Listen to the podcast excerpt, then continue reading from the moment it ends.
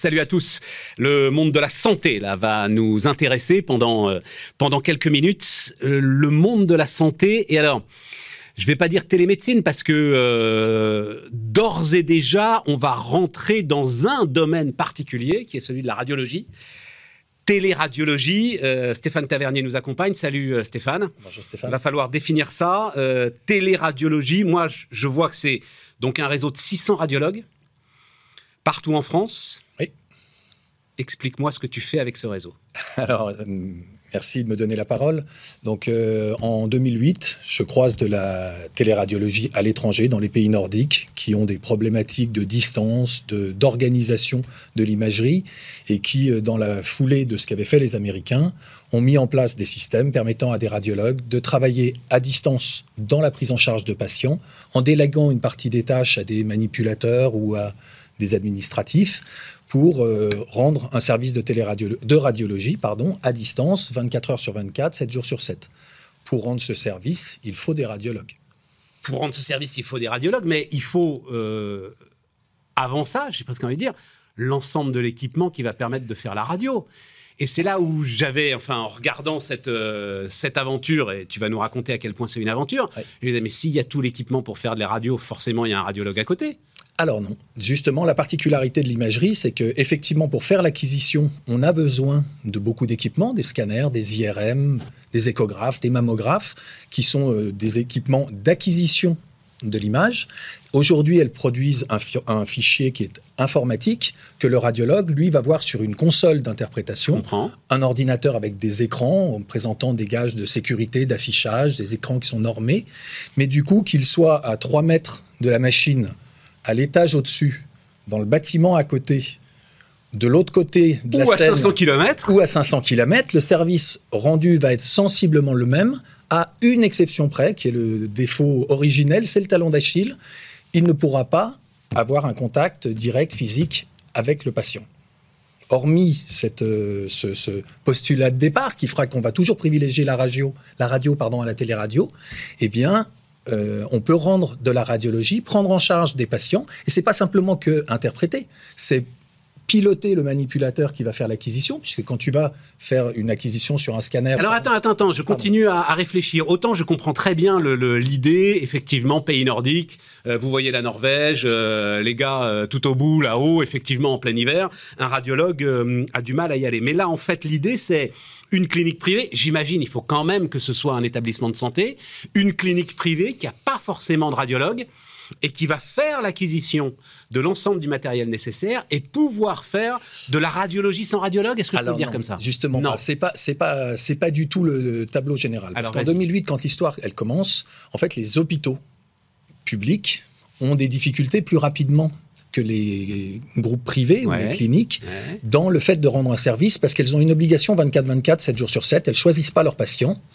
Et euh, c'est plutôt des activités. Aujourd'hui, 80% de l'activité qui est organisée, qu'elle soit liée à la permanence de soins ou la continuité des soins, on pourra préciser les éléments, sont rendues dans l'hôpital public. Ouais. Parce que il y a des radiologues dans ces hôpitaux, heureusement. Simplement, euh, 24 heures sur 24, 7 D'accord, jours sur comprends. 7, ça ne marche pas. je comprends. Parce que le radiologue que vous allez garder réveillé la nuit pour trois examens, le lendemain, J'ai pigé. il ne peut pas travailler. En termes économiques, on dit que ça permet une optimisation des processus de production. Alors, c'est Et c'est la clé, en fait, de la saine gestion des machines. Alors, c'est la saine gestion des machines, c'est également la saine gestion de la ressource humaine.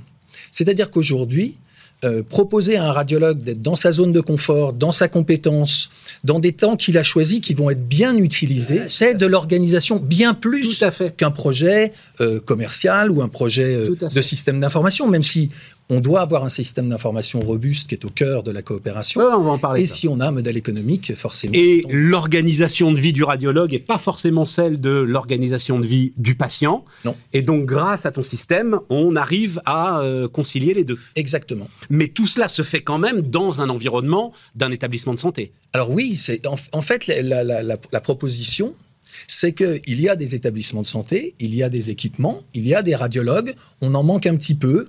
La pyramide des âges n'est pas très favorable, il y en a beaucoup qui vont partir.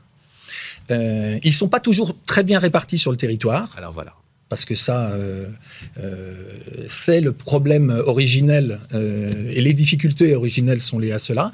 Et puis parce que les structures de l'imagerie sont souvent trop morcelées, trop petites. Et donc, trouver des solutions 24-24, 7 jours sur 7 pour toutes les, pour toutes les pathologies de tous les patients, en fait, ça suppose de changer un peu de niveau de réflexion pour imaginer un espace de coopération où chaque institution peut être à un moment donné Hum, productrice quelque part pour un établissement et utilisatrice simultanément, simplement, pas sur le même patient, pas dans la même tranche horaire. Tu as dit un truc important, euh, vous contribuez à réduire l'inégalité d'accès aux soins. Alors c'est ça qui est fascinant dans, ce, qu'on a commencé à, mesurer, c'est qu'il y avait une vraie inquiétude au démarrage de ces activités, que ce ne soit finalement une médecine de deuxième rang moins qualitative.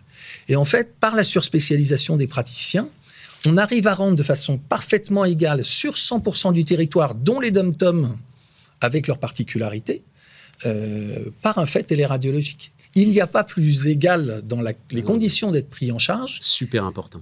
Et il y a besoin d'un effort. La même chance pour tous les patients sur tout le territoire. Exactement. Et ça permet également à des établissements. Ce qui est une promesse que l'assurance maladie, la sécurité sociale, etc., a beaucoup, beaucoup de mal à tenir et on le comprend bien. Bien sûr. Tout le sujet de la formation, de la fermeture des petites structures, etc. etc.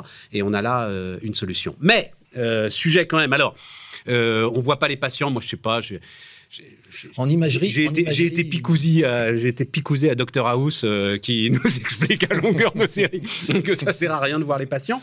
Non, mais euh, enfin, je sais pas. Je lis partout que l'intelligence artificielle est presque aujourd'hui plus efficace que les radiologues pour lire les radios. L'intelligence artificielle, par définition, ne voit pas les patients.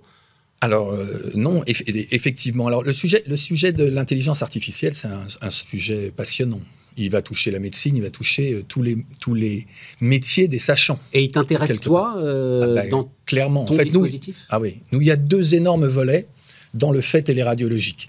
On fait transiter des images vers un portail euh, qui nous permet à cet endroit-là de faire tourner des IA, ce qu'on appelle des IA, qui vont effectivement screener les images, qui sont des IA qui, sont des IA qui disent il y a, il y a pas, il y a une suspicion, qui mesure, qui catégorise. Le problème que l'on va avoir, c'est que des IA, il y en a beaucoup qui apparaissent, et qu'en fait, quand on fait passer un examen d'un patient dans des IA, que fait-on de tous ces rapports? Il va bien falloir en faire un projet de santé. Euh, L'IA, elle répond à des questions simples quand elle est dans l'exploration.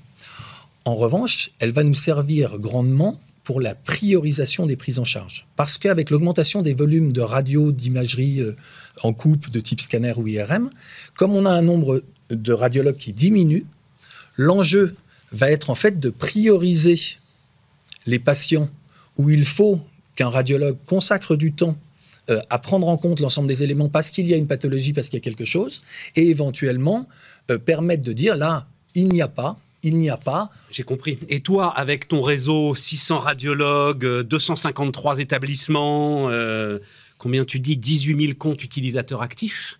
Tu as effectivement une source documentaire pour apprendre à l'IA, puisqu'on a compris que c'était ça la clé. Hein. Il fallait qu'elle en mange, qu'elle en mange, qu'elle en mange, qu'elle en mange de l'information pour pouvoir la restituer de manière efficace.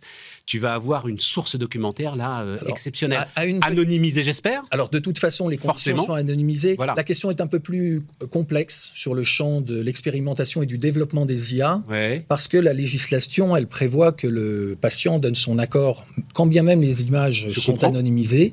En fait, le patient, il donne son accord. Alors de toute façon, en téléradiologie, le patient est toujours informé de la situation. C'est une obligation de l'institution qui l'accueille. C'est de prévenir le patient qu'il va y avoir un fait téléradiologique. Le patient doit le comprendre, il l'accepte et l'établissement en conserve la preuve. Et euh, ce qu'il pourrait être fait, c'est de proposer simultanément à ce moment-là au patient de donner son accord pour que de façon euh, anonymisée, bien sûr, sous, le, sous couvert d'un projet médical. Toujours, mais bien sûr, euh, des acteurs informatiques euh, développent des algorithmes qui permettent d'améliorer l'ensemble des éléments. Bon, tu, juste pour terminer, tu as le sentiment que tu... tout le sujet de l'accès aux soins est un sujet central dans notre pays, voilà, de l'accès aux soins le plus élémentaire à l'accès aux soins le plus complexe tu as le sentiment là que tu ouvres une voie, enfin que c'est. Alors c'est une voie qui est déjà ouverte. Oui, déjà, ouverte, déjà. Maintenant, ça fait 15 ans que le projet, que le projet a démarré les chiffres que tu évoques sont déjà en fait euh, datés, puisque les dernières, c'est 150 radiologues qui nous ont rejoints. C'est un peu plus de 300 institutions maintenant, et il n'y a plus d'institutions protégées. Euh, des CHU, des territoires complets, des hôpitaux plus petits, des groupes privés, des cabinets peuvent coopérer. Et puis, euh, le, deuxième sujet, même si c'est un peu compliqué parce que la médecine, c'est très culturel, la possibilité de proposer ces outils et ces modes opératoires dans la francophonie, à des pays qui euh, ont des difficultés euh, financières, on pense à l'Afrique notamment, où des diasporas se mobilisent en utilisant nos outils qu'on leur met à disposition à prix coûtant, euh, pour caricaturer, et donc rendre des services dorénavant. Des communautés sénégalaises rendent des services au Sénégal en partageant finalement ce bien commun qui sont les outils et le portail qu'on a développé. Télédiag et Stéphane Tavernier qui nous accompagnent. Merci beaucoup.